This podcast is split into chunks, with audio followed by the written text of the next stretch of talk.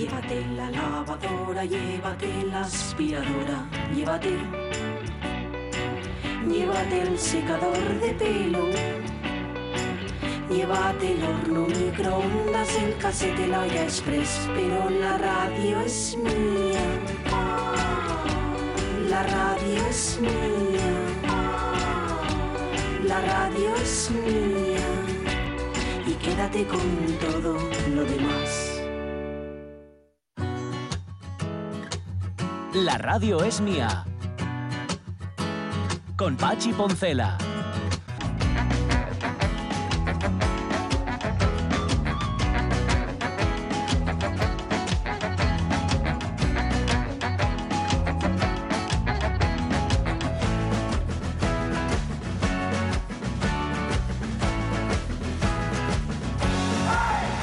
Las 12 y cuarto de la mañana, vosotros habéis visto a muchas personas que han caído en las garras del vicio. Todo el mundo conoce a alguien que ha caído en las garras del vicio. Nosotros hasta este momento considerábamos a Sonia Villaneda un... Una monja. No una monja, queda mal. No, una monja en el mejor sentido. Un- una monja. Una Dalí de la virtud. Una-. ¿no? Pues Sí. lleva, lleva que es que le han llamado la atención en el catering de la Semana del Impulso. Había catering. Ah, sí, sí, sí. Es la tercera de las grecas ahora mismo. o sea, ¿Habláis de mí, quizás? Sí, la verdad que sí. Ha salido, ha salido a De colación. hecho- Que me sacuda las hecho- migas. De hecho, tienes un nuevo mote que es Sonia Catherine Avellaneda. Sí, sí, sí. Sí, sí. Em, ¿Cómo estaba el catering así? Porque has probado de lo dulce y de lo salado. De todo. De todo. A ver, todo. danos, danos, haznos un. Me falta el bizcocho de chocolate. Lo he visto, estaba al lado del café. Sí, Ajá. sí. Pero todo exquisito. Bueno. Exquisito. Bueno, está muy bien. Pues nada. Yo, es que no, yo no fui más que nada porque si no. Porque primero si empiezas no yo, terminas. Yo, como sabéis que soy un cyborg y llevo mi medidor de la glucosa, sé cuándo debo pa- tengo Debes que y parar. cuándo no. Claro, es que no Claro. lleváis eso no- y no sois diabéticos, además, Claro. pues no tenéis ese Y problema. Venga a decirte, mira, Pachi, mira. No, mira, no, yo sí, yo y intentando. tú ahí, adusto. yo sin gafes, además, mirando por otro lado, para que no, para no llamar la atención. Bueno, em, estábamos hablando, habíamos hablado en la primera y en la segunda hora de la radio mía sobre los gemelos digitales. Estamos hablando sobre inteligencia artificial. Em, en este momento, bueno, es que no sé a qué hora es. Pero seguramente lo sabe 12 y nuestro invitado. 16. No, no, la hora de ahora Ah. no. soy- esa sí la sé, tengo el reloj aquí delante. Venga, no, la mesa redonda responder. securizando la industria, Sí. que es otra de las mesas redondas de las que nos vamos a ocupar aquí en la radio mía y en la que participa César Fernández. César, ¿cómo estás? Muy buenos días. Muy bien, muchas gracias. De Iguala. Igual, ¿Lo pronuncia así? ¿Lo pronuncio bien? Es No, Iguala. decimos Iguala. Iguala porque Iguala. sí, Iguala, efectivamente. Es vale, una transcripción fonética de Iguala. en- Iguala, Ah, correcto. vale, Em, por cierto, una empresa del otro día, de 2021, lo que pasa es que esto es engañoso. ¿Cuántos años llevas tú dedicándote Mm. a la informática y a la seguridad en, en informática? Bueno, eh, efectivamente, ¿verdad? esto es una es lo que ahora mismo se llama una startup, ¿no? Ajá. una, una empresa de nueva, de nueva creación y de base tecnológica. Pero efectivamente los eh, no partimos de, de la nada. Todos los, los socios fundadores tenemos una trayectoria detrás dedicándonos bueno, a la seguridad, a los sistemas y bueno, incluso también eh, otros- otra serie de negocios eh, por otra parte, pero Vale. Esto está bien que lo digas además porque al principio hablábamos con decana y vicedecano sobre las vocaciones en esto de la informática.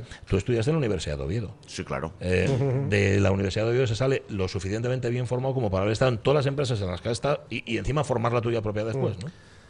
Mm, a veces pe- pecamos un poco de, de, de una humildad innecesaria. Eh, la- la- el nivel que hay en la Universidad de Oviedo es equiparable a cualquier otra universidad estatal y muchas veces de fuera. O sea, Todos tenemos eh, conocidos, bueno, por lo menos yo, conocidos que están trabajando en el CERN o Sí, sí, en, sí. en otras eh, entidades eh, internacionales, eh, codo con codo, con gente salida del MIT o de cualquier otro sitio. Y O sea, nos no- asombra cuando no debería asombrarnos. no debería. Ujú, Eso es así. Vale. Hemos hablado a lo largo de la mañana de cómo se están combinando la tecnología de la información con la tecnología de la operación. ¿no?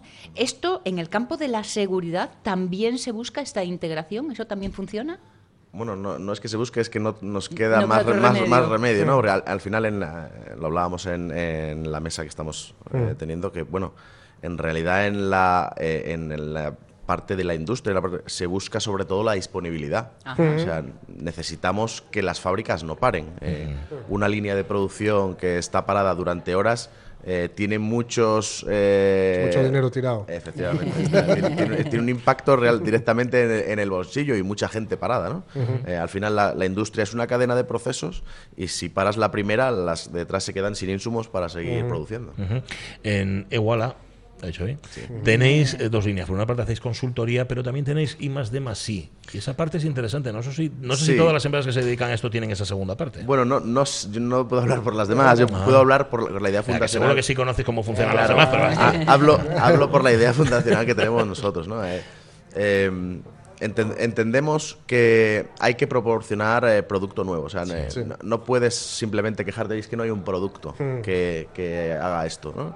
Eh, no puedes quedarte tampoco, bueno, po- podrías hacerlo, pero no es la idea nuestra, ¿no? Quedarte solamente en la parte de la consultoría.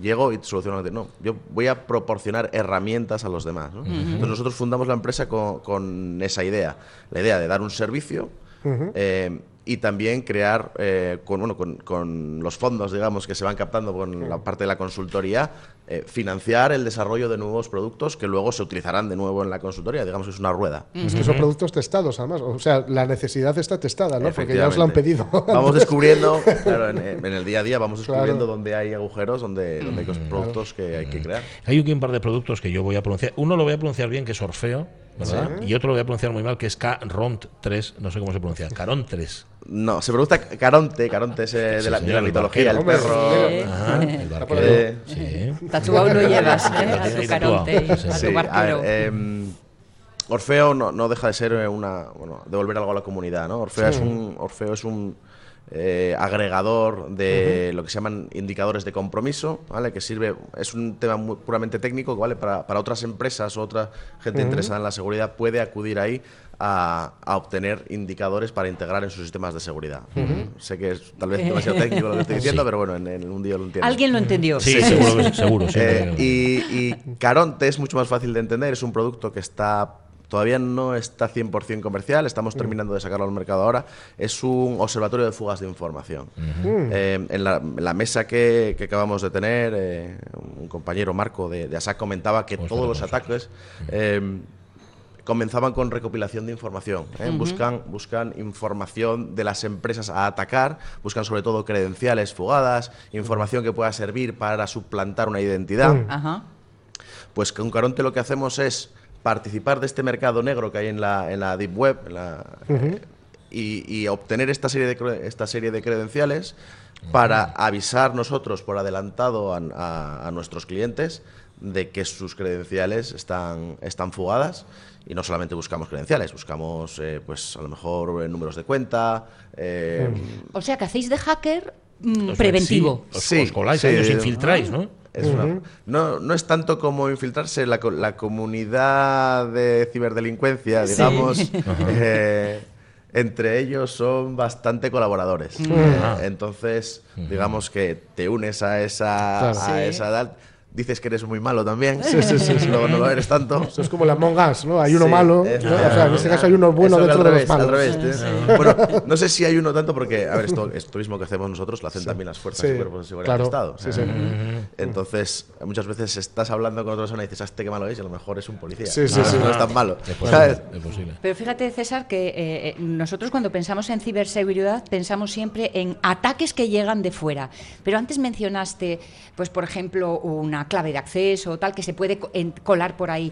A veces el peligro está dentro, que es el mal manejo. Bueno, eh, de hecho hay estadísticas, no, no recuerdo ahora mismo el dato, pero eh, son mayoritarios los Ajá. ataques internos sobre los ataques externos. Vale, vale. Eh, muchas veces un empleado descontento Claro. o, o un atacante que físicamente está, está en tus instalaciones. ¿no? Es, es, es muy común. o incluso sin en intención, un mal Sí, uso. Sí, bueno, eso, eso no es, es otro tipo de ataque, los por descuidos, ¿no? o sin querer. Pasa, sí, pasa, pasa muchas veces, pero al final el efecto es el mismo. Sí. Si yo te, eh, si tus equipos informáticos dejan de estar Claro, claro. eh, disponibles, me da lo mismo que haya sido un atacante por malas intenciones que por buenas. El Sí. caso es que no tengo servicios.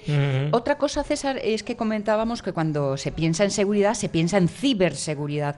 Pero vosotros también trabajáis para obtener información que nos permita eh, mejores eh, cuidados de riesgos laborales. Eh, Bueno, sí, eh, ciertamente eh, la línea a veces es difusa, ¿no? Vale. Es difusa. Nosotros estamos en un, estamos en un proyecto eh, europeo. eh, Con un nombre guapísimo, me encanta. ah, veo, que, veo que has estudiado. Sí, sí, sí. Mind the Mind gap. the gap. Sí, Ma- Mind the Gap es, el- es la línea, aquí em, em, lo dirige Meta Industry. Eh, gracias desde aquí por apoyarnos tanto en, en sacar adelante este, este proyecto. Lo estamos haciendo en colaboración con una, con una empresa de, de Barcelona que se llama Tecmina y, y una empresa francesa de- eh, que hace dispositivos que se llama IoT.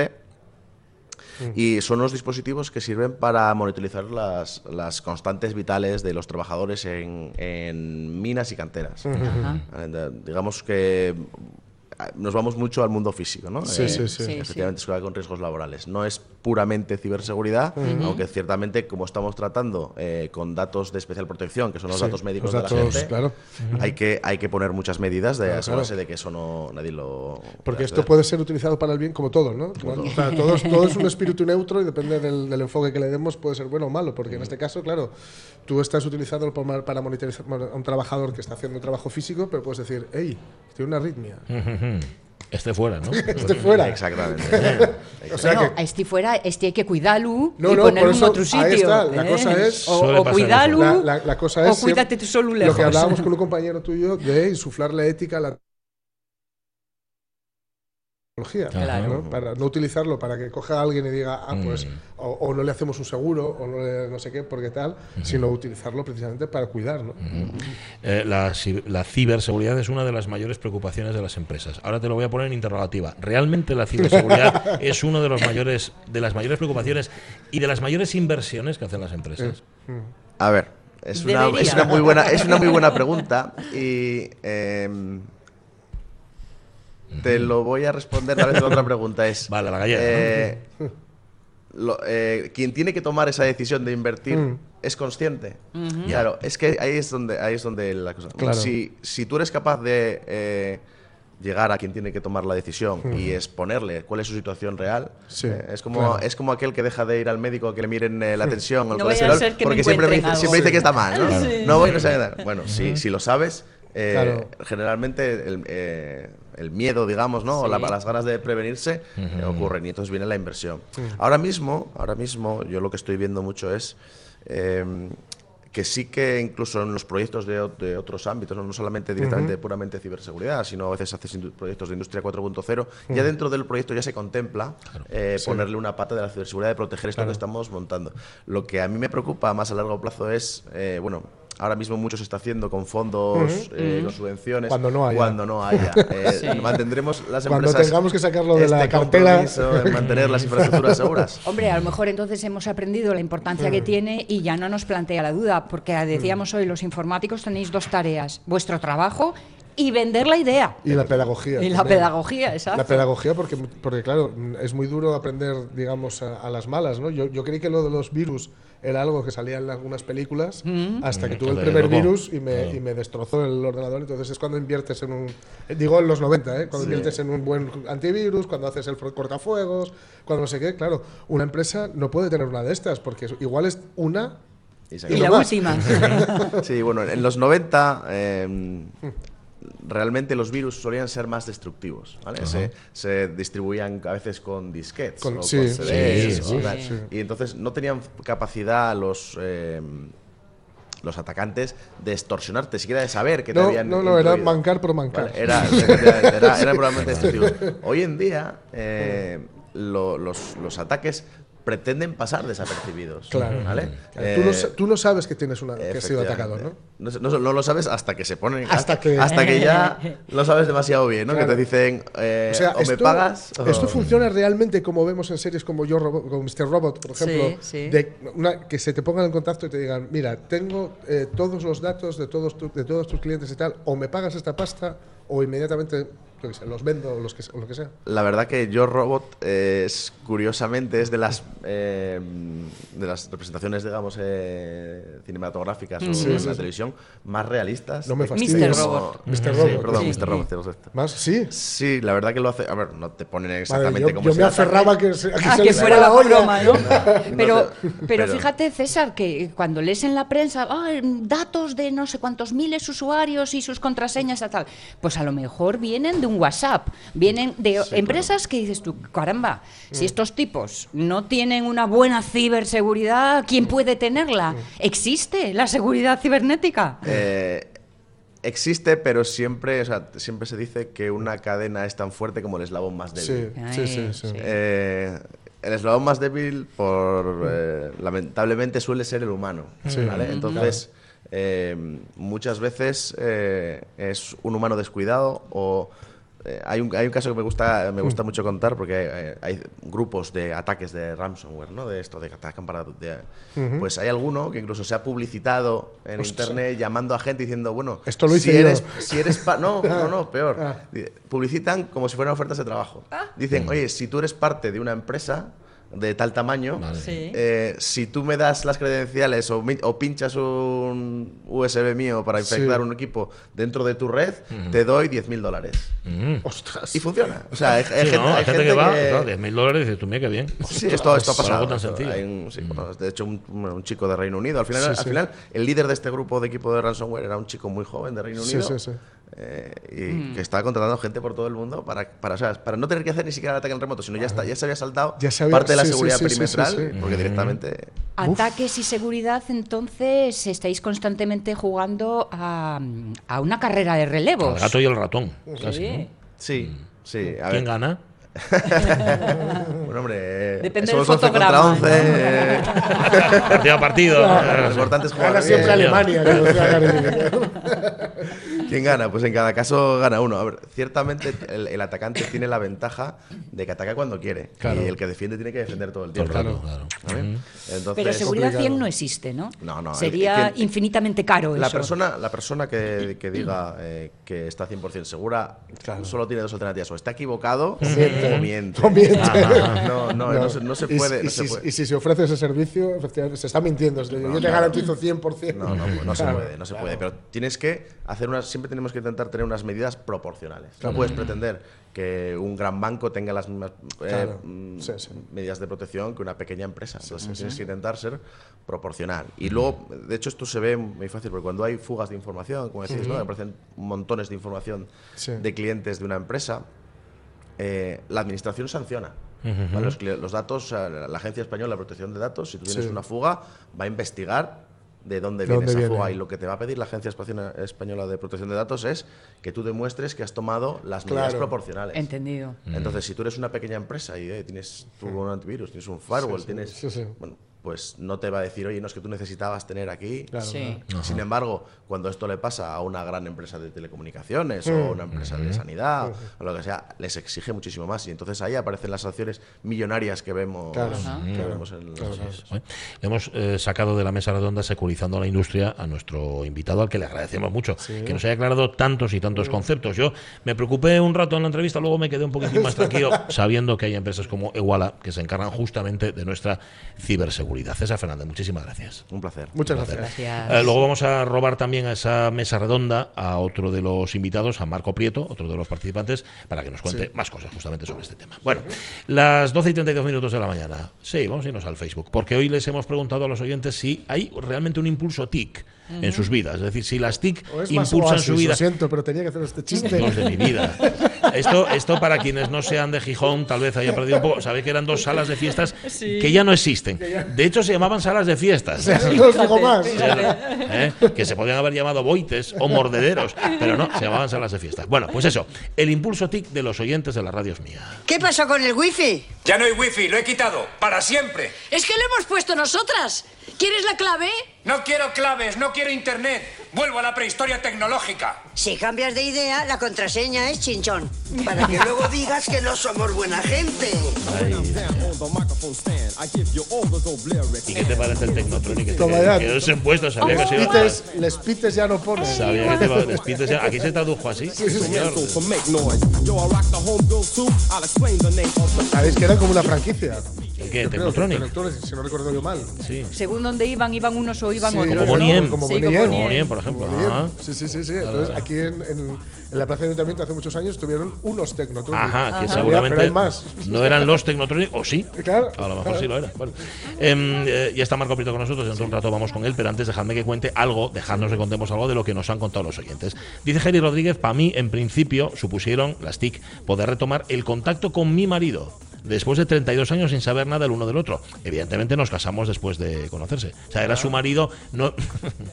¿Sabes? No es que estuvieran Ah, distanciados. Vale, Sí, sí. vale, vale. No, no y gracias a las redes ¿eh? sociales. No, no, no. Estaban distanciados, pero no eran marido y mujer. Vale, luego vale. fue su marido. Eso es. Gracias correcto. a las redes se encontró el amor de su vida. Eso es. Mm, bueno, reencontró. Reencontró. Al amor Qué de su bueno, vida. bueno. Armando nos te dice en el trabajo, eh, pasar de poner libretas al día con bolígrafo a la informática fue brutal. En casa, la fotografía fue otra historia. Dependencia, no nos engañemos, sí, pero hoy es impensable prescindir de todo ello. Esto es así.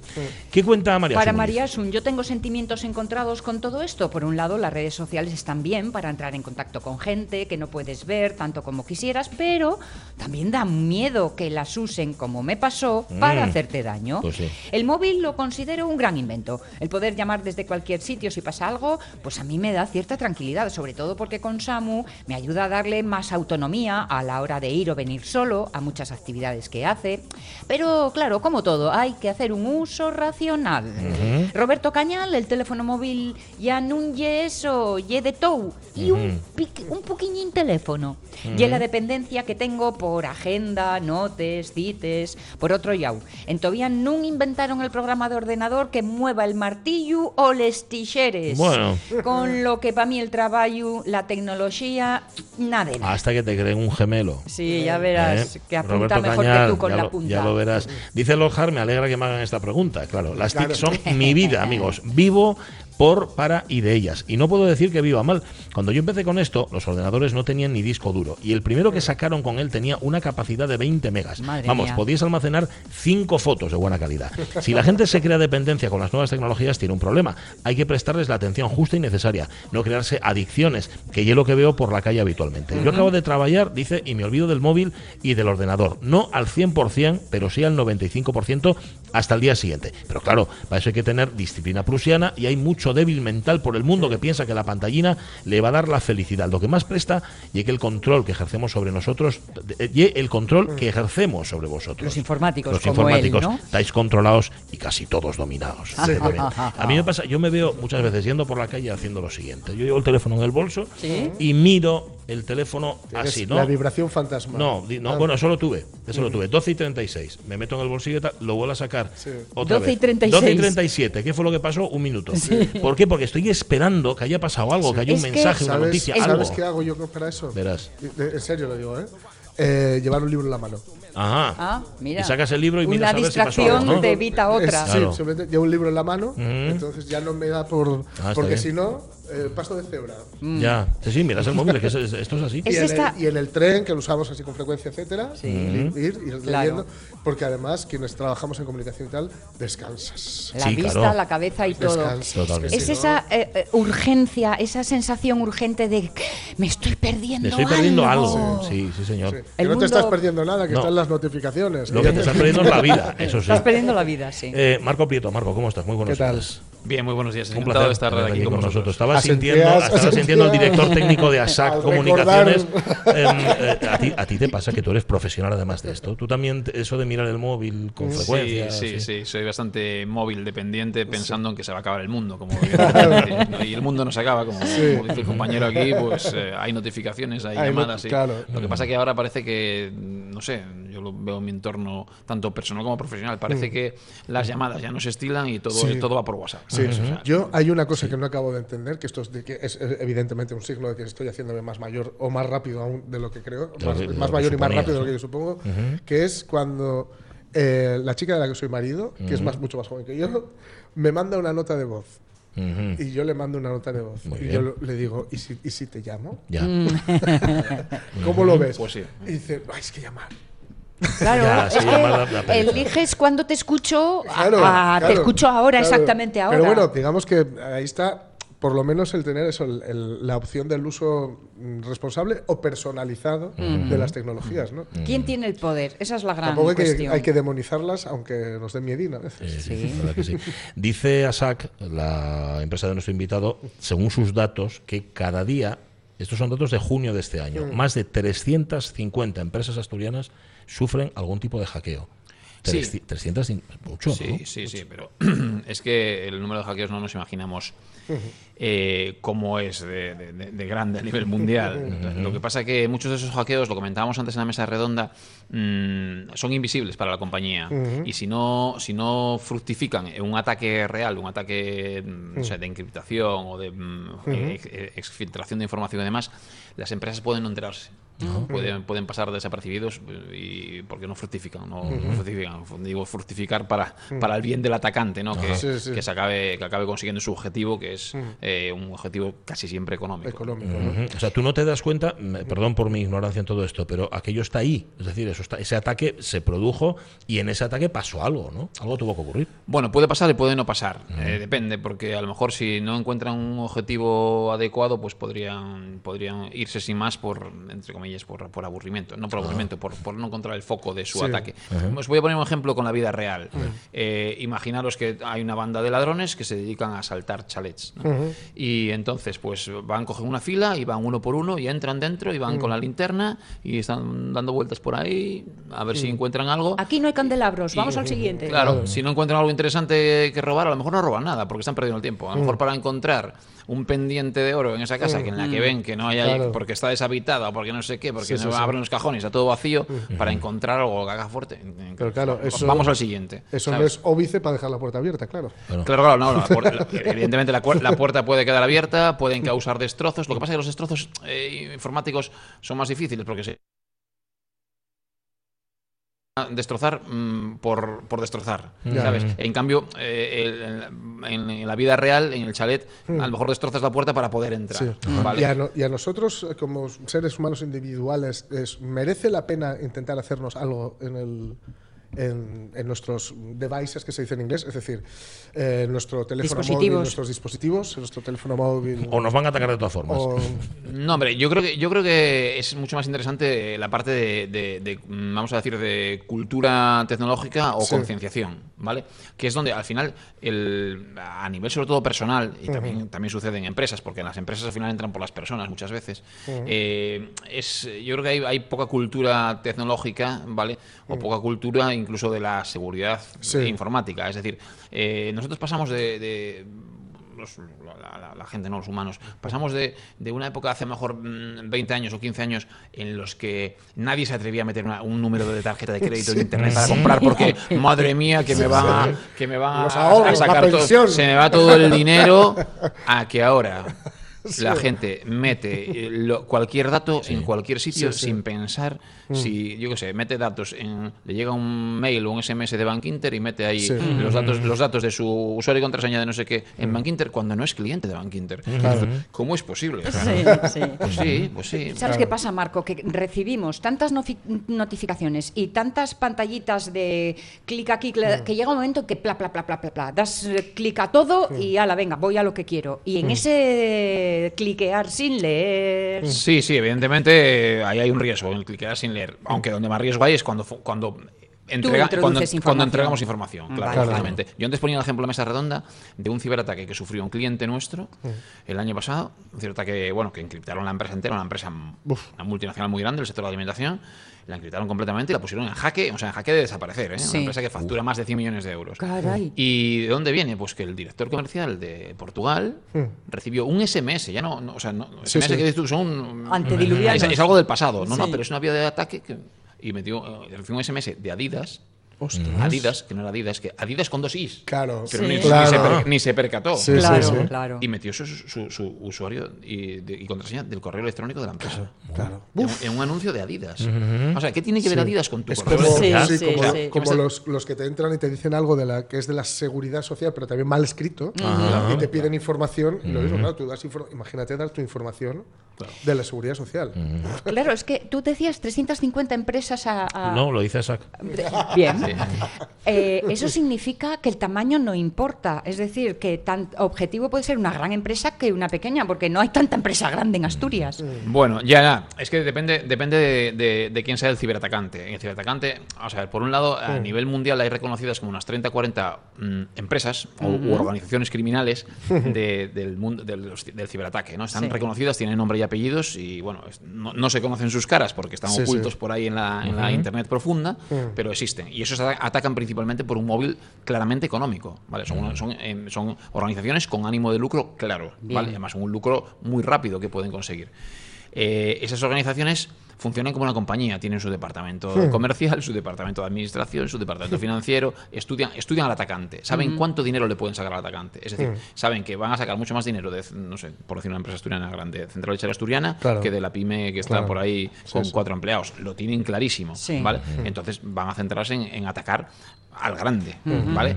Eh, ya, no- o sea, no hay una estadística clara, pero ya se, se sospecha Mm. que a día de hoy, en el, mu- a nivel mundial, se mueve más dinero Mm. en, el, en, en- en la ciberdelincuencia Sí. que en el tráfico de drogas. Madre mía. Claro. Y que ya es decir. Claro, en la ciberdelincuencia hay muchísimo menos riesgo.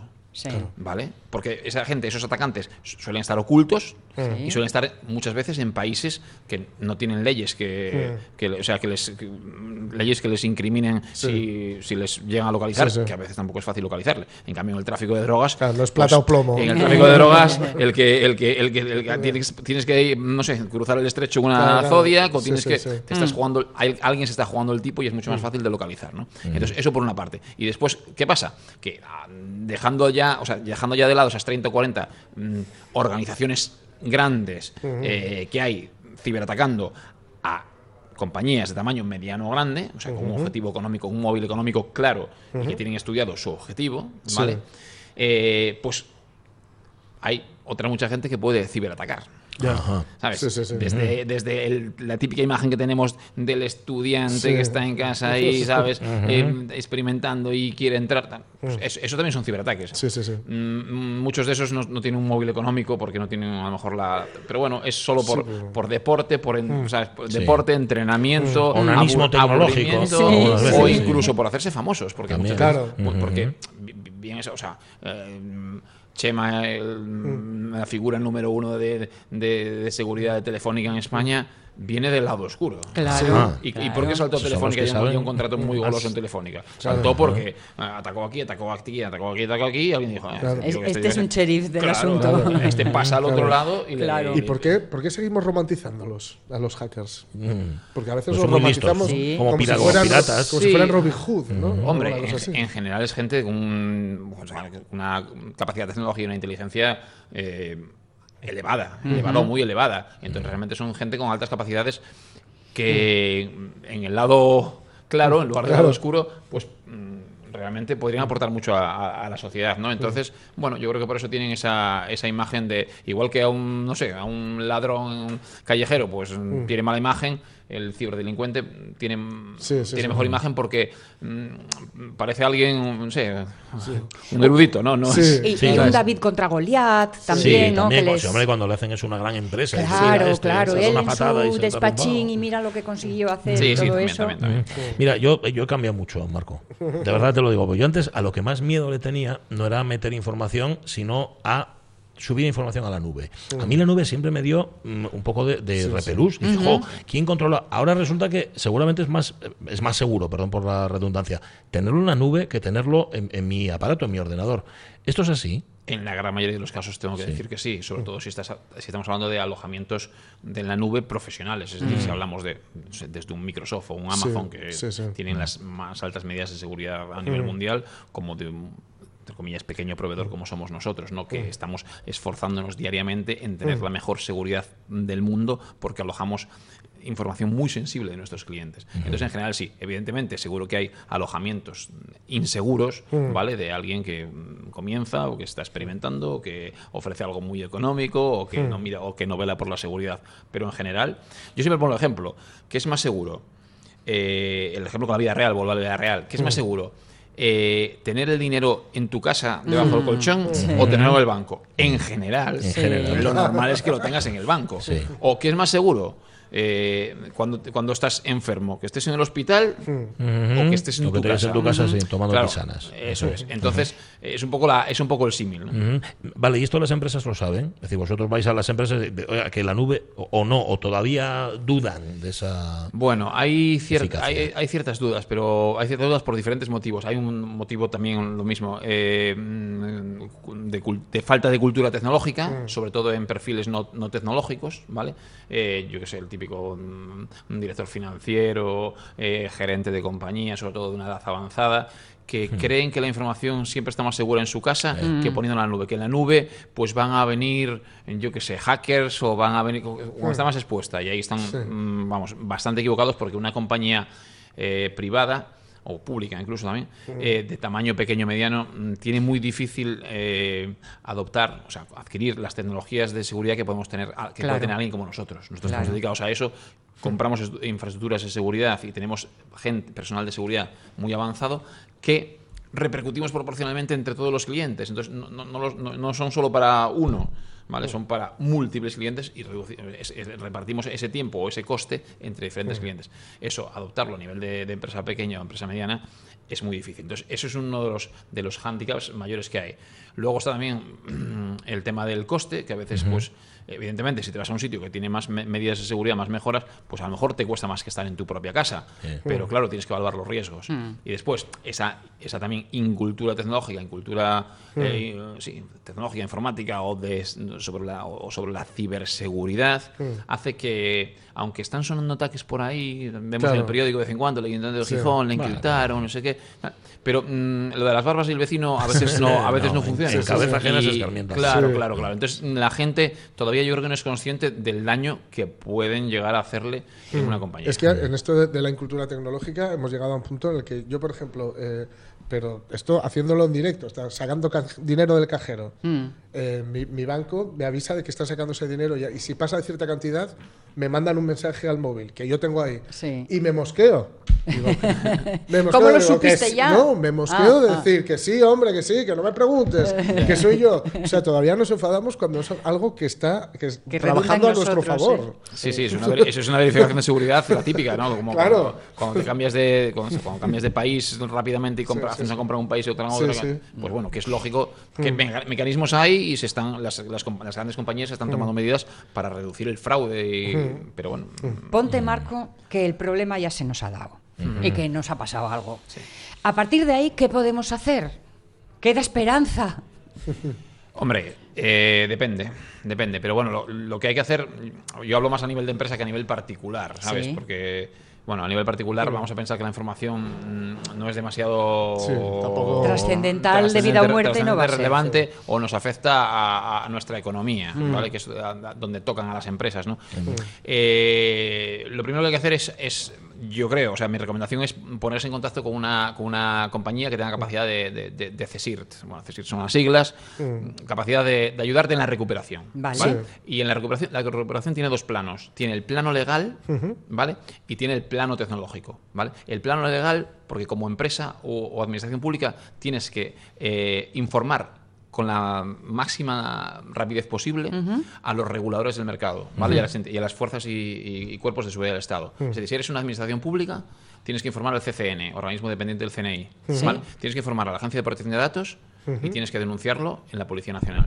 Si eres empresa privada, el- el- el- tu, tu referencia, tu CSIR de referencia no es, el, no, es el, no es el CCN, es el INCIBE, que está en León, ¿vale? Instituto de Ciberseguridad que está en León, tienes que informar INCIBE, Agencia de Protección de Datos, y te denuncia también en, las- en la, policía, en la Policía Nacional. Eso en el plano legal. Y llevar una metodología de reporte mm, continuo de qué está pasando. Y, y- y a la vez hacer un análisis forense. Es decir, analizar forense, o sea, cómo entraron, por dónde entraron, eso lo vas haciendo y tienes que documentarlo ante, todas esas, ante todos esos or- organismos. Y por otro lado tienes el plano tecnológico, es decir, te robaron información, te encriptaron información, lo que sea, sobre todo si te gritaron que no, no vas a poder trabajar, tienes que recuperar la actividad de tu compañía, porque Claro, si en claro, un claro. tiempo no lo recuperas, mm, pues Mal van las cosas. quiebras. O sea, Sí, sí. bueno, de hecho, hay un, hay un estudio inglés que dice que un porcentaje altísimo de compañías, Mm. como cerca del 80%, que ciberatacan acaban cerrando en dos años. O sea que Claro, es- es- pues es- yo antes pensaba, los sí, de los no, 100 no. millones Sí, pagaron. yo, yo iba, yo es que iba a preguntar,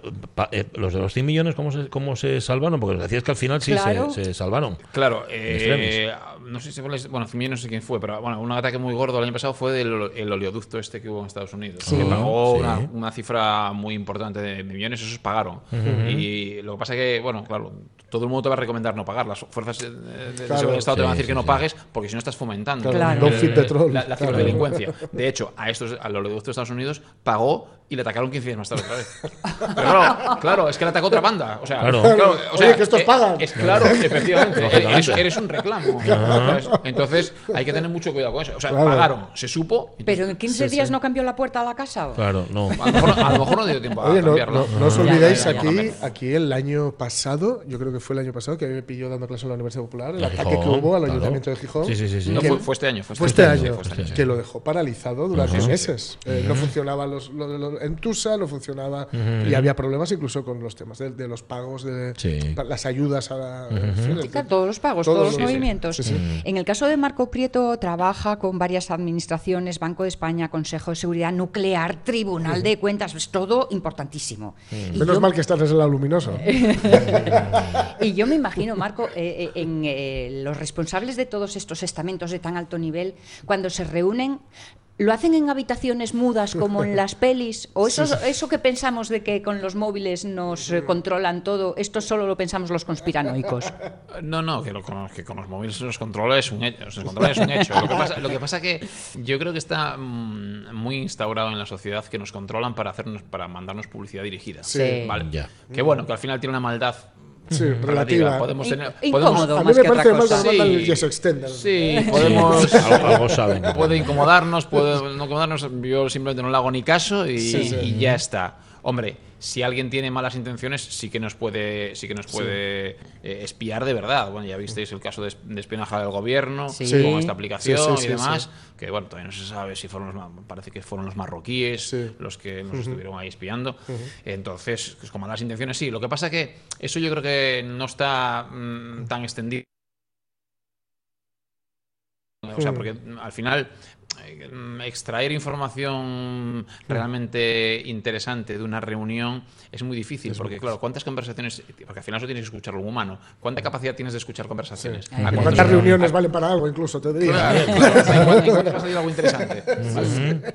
En cambio, tú instalando, Pero- instalando un, un, troya- Claro. un troyano en este, Sí. en este portátil o aquel portátil, Claro, claro. Le, le capturas las contraseñas súper rápido. O sea, Claro, claro. eh, an- antes lo expliqué, cómo, cómo- cómo es la anatomía de un ciberataque. La gente no, se- no se imagina cómo es un ciberataque. Pero un ciberataque comienza mm, para cualquier empresa o organización, o para un particular, en- en- porque introduce unas credenciales suyas Donde no debe. donde no debe, o bien, eso, opción uno, donde no debe. O dos, le han instalado un software en su dispositivo Que lo ve Que lo- todo. que lo lee. que, co- que coge todas las contraseñas y las está enviando a unos señores en la internet. Que profunda. igual es la misma. Sí, Sí. generalmente suele ser la misma contraseña. para todas pero- las cosas, ¿no? La misma sí. contraseña. Somos muy así. Sí, muy fácil, muy fácil. De hecho, Apple, Apple ya creo que tiene un mecanismo de, de que te avisa si con- eh, te Si la ya. contraseña es buena o mala. No, si la contraseña está en la dark web. Ah, Ah, sí. Sí, sí, sí. Si, si ya, si ya anda funcionando por ahí. Uf, sí, sí, sí, la- sí, ya está, sí, ya está capturada. Sí, eso, eso existe ya. Sí, sí. O sea, hasta ese nivel. Porque como se vende esas contraseñas. Claro. eh, bueno, no sé el tiempo del que dispongo, sí. pero para- por, explicar un poco, por explicar un poco el, el tema del ciberataque. El ciberataque comienza pues capturando contraseñas de usuarios, Sí. ¿vale? Esas hay empresas que se dedican solo a capturar contraseñas y la- las, las hacen paquetes de contraseñas. Tengo, mira, tengo contraseñas del Ayuntamiento de Gijón, de no sé qué empresa, de no sé qué empresa, Sí. pum, y las vendo y las pone a la venta Ajá. en la dark web. Esas empresas solo pescan. ¿Vale? Vale. Y después hay otras empresas que quieren atacar que dicen, oye, pues me interesa atacar al Ayuntamiento de Gijón. Hay rula, hay Voy- rula voy a- de voy a- contraseñas. voy a- mira, en este paquete venden contraseñas del Ayuntamiento de Gijón. Las compran. Mm. Compran ese paquete en las que hay de Gijón y de mil sitios más, de, de otros países del mundo, claro, lógicamente. Y, y cogen y empiezan a probar a entrar en el Ayuntamiento de Gijón con esas contraseñas. Y en el momento que consiguen entrar con alguna que sea válida, a partir de ahí lo que hacen es escalar, que es relativamente fácil de hacer, Claro. a veces en cuestión de minutos, escalan a un, a un usuario con privilegios, o sea, lo que se llama un administrador. Sí. El administrador puede hacer de todo. Todo. A partir de ahí puede sacar información, puede encriptar, Bloquear pero no lo hace en el sí, momento. Empieza a analizar. Es como el ladrón que entra en la casa, Sí, decía sí, antes, sí, sí. con la linterna Sí. y se pasa días, semanas, meses e incluso años analizando todo lo que hay. Porque claro, él entra de nuevo, no sabe lo que hay. Claro. Entonces analiza todo, analiza todo, analiza todo y cuando ya lo tiene perfectamente analizado, entonces coloca una serie de bombas, ¿vale? Se marcha, Y extracción quirúrgica. detonador y ¡pum! todo por los aires. Y a partir de ahí, extorsión. Extorsión. Claro. Es decir, oye, si quieres que te devuelva los sistemas tú me pagas tanto. Hay contraseñas. ¿Cuántos gatos se han hecho famosos? Porque el nombre de mi gato para la contraseña es el gran estándar. Sí, sí. ¿Cuántos gatos se llaman 1, 2, 3, 4? También. Bueno, entonces quito el esparadrapo de la cámara del, del- del- Yo a la cámara no le veo, o no. no le veo el mayor problema. No, ¿verdad? Pues ya está. Bueno, mejor así. Marco Prieto, muchísimas gracias por haber estado con nosotros. Ser tan didáctico, director es. técnico de ASA Comunicaciones, y habernos contado todo lo que hacemos mal, ojo, pero también todo lo que podemos hacer bien y cómo mejorarlo.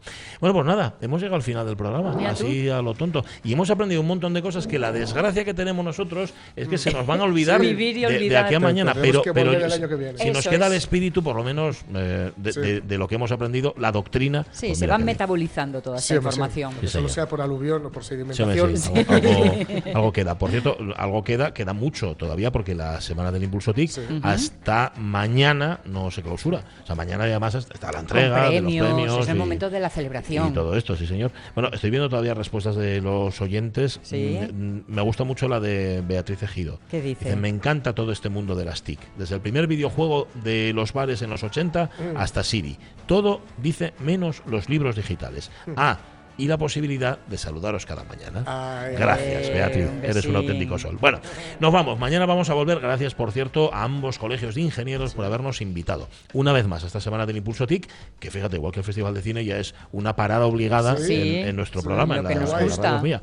Em, mañana tenemos programa, sí, a partir de las 10. Y tenemos un montón de cosas, y un montón de músicas distintas, y un montón de historias. Si venís, eh, eh, Sonia Villaneda, Jorge Alonso, José Rodríguez, estupendo. Yo voy a venir. Yo Bueno, anda, bueno, no, Si vienen los no oyentes, no, y si vienen los oyentes, ya te digo yo que lo vamos a pasar bien. Ahora os quedáis con el tren de RPA, pero antes las noticias. A las felices. Adiós.